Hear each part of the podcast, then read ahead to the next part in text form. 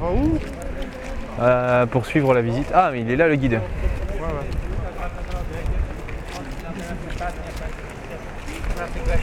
Il part des arbustes. Arbustes. Arbuste. W jednym ze swoich C'est bien. wierszyków mówił tak, dlaczego nie grzeszysz, jak opowiadasz, skoro nie grzeszysz, jak opowiadasz, dlaczego się Mila tak często spowiadasz, nie? To takie nawet na dewotkę fraszka. No i też mówił jeszcze jedną sentencję, którą polecam tutaj panom, chociaż widzę, że nie ma powodów nawet. Yy, To brzmi tak, brzydką dziewczynę calować, a dwa razy grzeszyć, Panu Bogu urągać i ludzi śmieszyć. Nie?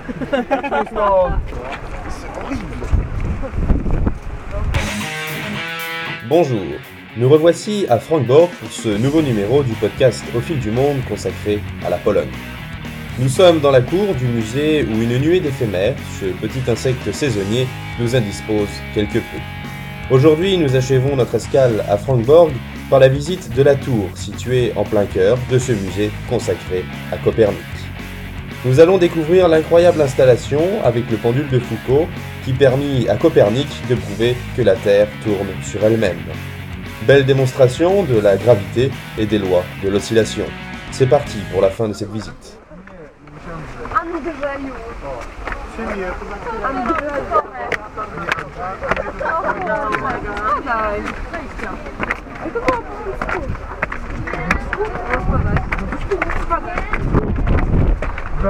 Piętry! Może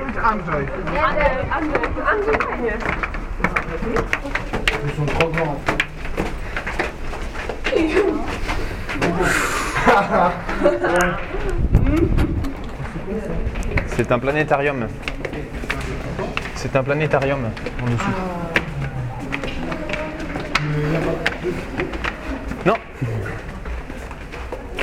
Par le mur. non mais par en dessous, ça doit être éclairé. Et c'est la lune, je pense, avec les cratères.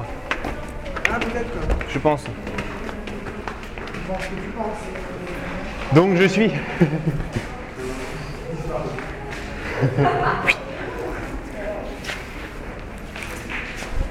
Copernicus.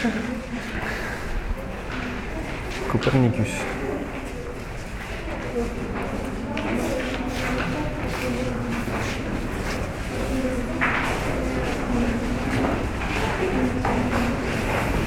you.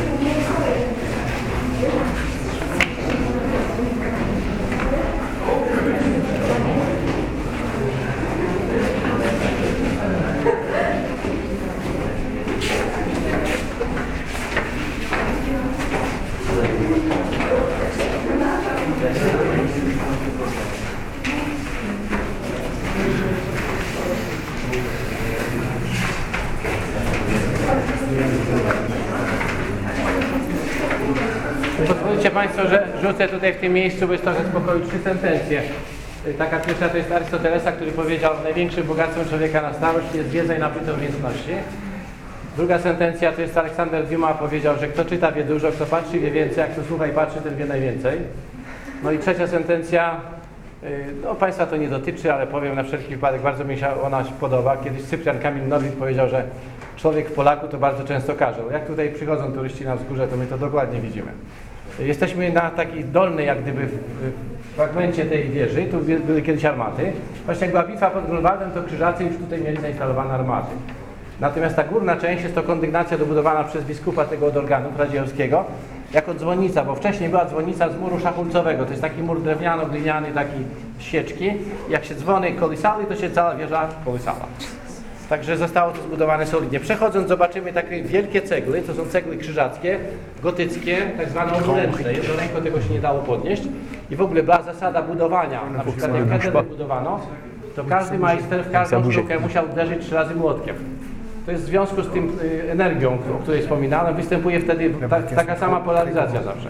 I w związku z tym taki obiekt jak katedra 13 wojen przeżył, różne pioruny, inne zrządzenia, trzęsienie ziemi, bo tu mieliśmy trzęsienie w skali Richtera 5,7, y, trzy lata temu będzie we wrześniu. Nic się nie stało, prawda? Wieża też wytrzymała to trzęsienie. Ja byłem na niej akurat w czasie trzęsienia ziemi, tak przy okazji, żebyście wiedzieli, że jest solidna konstrukcja, nic się nam nie stanie. Wchodząc na górę widzieliśmy taką wielką kopułę, jest to księżyc, który przykrywa kopułę planetarium. Planetarium u nas jest nieduże, 80 osób tylko wchodzi, tak żebyście się nie zmieścili niestety naraz, ale seanse są bardzo ciekawe. Y, Schody teraz są wszystkie betonowe, kiedyś schody były z dębu, zostały podpalone celowo w czasie jak się Niemcy stąd wycofywali, żeby Rosjanie nie mogli wejść na szczyt i dlatego zobaczymy taką zeszklioną cegłę na ścianach. Dzwon się roztopił tej temperaturze. Dzwon się nazywał Andrzej. Et oh, les clochers s'appelaient Andrzej. Il a fondu à cause Ah. de, de l'incendie. D'accord.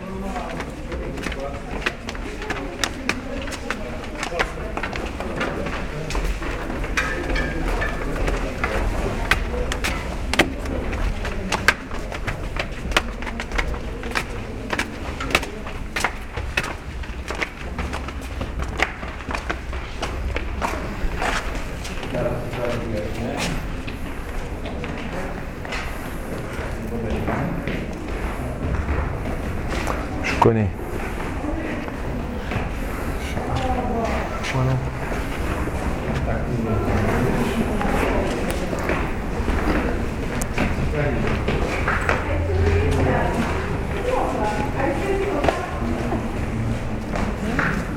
Je sais pas comment. Euh, un pendule. Pendule, ah, pendule. Pendule mathématique peut-être. Hmm. Va là-bas.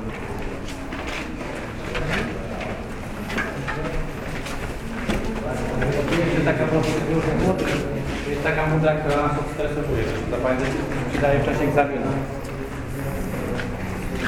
Można l'axe. lewo trzymać, można prawo trzymać do woli, nie? Mudry to jest taki czarodziejski chwyt, to jest metoda tybetańska, która pomaga właśnie w szczególnych przypadkach. Puisque terre. Ah oui, tourne.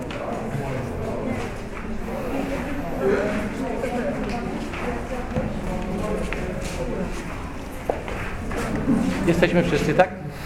Czy To urządzenie nazywa się wahadło Foucault, ponieważ tak się stało, że Bernard Foucault kiedyś stwierdził pewne prawi, prawi, pewną prawidłowość, która tu występuje. Otóż jeżeli kula, jeśli to całe wahadło, bo kula z liną jest to wahadło, jest o dużej masie, to zawsze się porusza w tej samej płaszczyźnie. W XIX wieku on to stwierdził, dostał duże pieniądze od jakiegoś tam Napoleona, któregoś nieważne.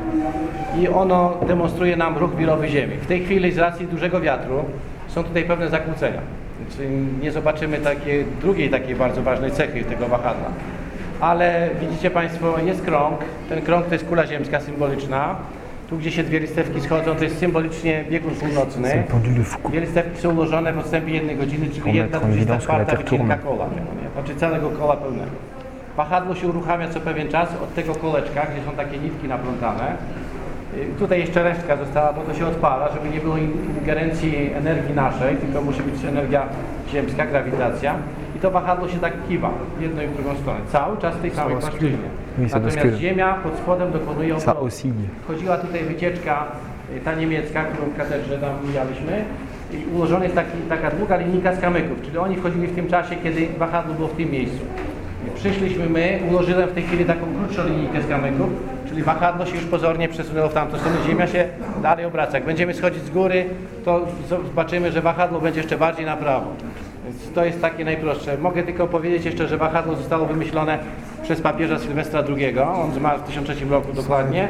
Natomiast Galileusz to wahadło zastosował jako napęd do zegara. On siedząc w Wenecji w katedrze, jak były nutne kazania, to wtedy zajmował się żyrandolami, które się kiwały i wyliczył, że jedno wahnięcie, bez względu na to, czy to będzie bardzo duża amplituda, czy bardzo mała, zawsze jest w tym samym czasie. I właśnie jako napęd do zegara to uruchomił. No to by było tyle. Mówiłem jakie parametry, mouvement, 46,5 en étant tysiąc, dans l'église, waży i quand ils sont 28 venus metrów girandoles. Y, Występuje tutaj zawsze tak zwana obulizacja jeszcze. Y, Czyli wahadło, kiedy jest przy nas, to ucieka zawsze w lewo, jak jest daleko od nas, ucieka w prawo. To w związku z tak zwanymi siłami Coriolisa. Ale niestety tego dzisiaj nie widać, bo właśnie zaburzenia są, wiatr wieje u góry, y, mimo wszystko na linę działa ten wiatr i dlatego tu odwrotnie się kręci. Po pewnym czasie zacznie się pewno kręcić w pół. No, Także zapraszam à serdecznie, kto ma chęć. Idziemy sobie wyżej, już niedużo zostało, tylko tam się trzeba odpowiednio zabezpieczyć, bo na, na wieży wieje bardzo mocno, żeby nie stracić czegoś, dobrze? Było na padło? Mój telefon. Już się oddaję w końcu, już wejdę.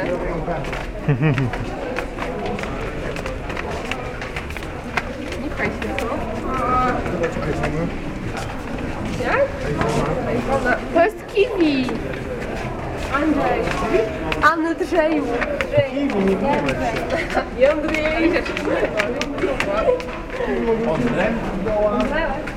Nie?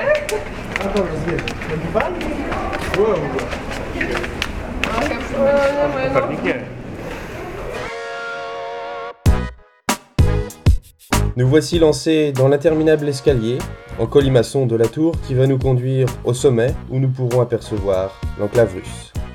Le vent étant très violent ce jour-là, je n'ai malheureusement pas pu réaliser d'enregistrement à l'extérieur de la tour. Ce sera donc en compagnie du guide polonais de ce musée que nous quitterons Frankborg, la ville du Nord coincée quelque part entre Gdansk et l'enclave russe. À bientôt.